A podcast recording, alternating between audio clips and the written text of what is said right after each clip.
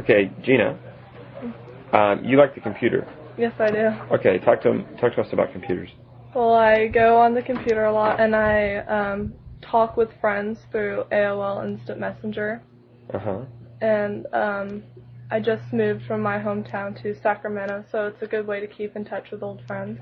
Yeah. Uh, do you learn about computers at school or on your own? Um, I picked most of what I know. I've picked it up through you know the years, and I've learned some at school, like keyboarding and such.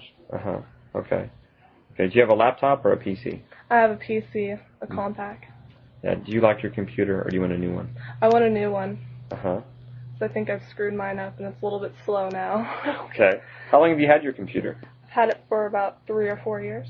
Oh yeah, it's pretty old for a computer. Yeah, Yeah. So you talk with your friends every night by email? yeah, yes I do.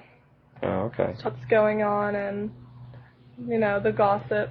hmm So nowadays, um, do high school kids talk by email more than phone? Um, most people either talk by email or by cellular phone. You know, it's, a lot of people don't use their house phones as much, and a lot of people have cellular phones. Mm, okay. All right. Thanks a lot, Gina. Welcome.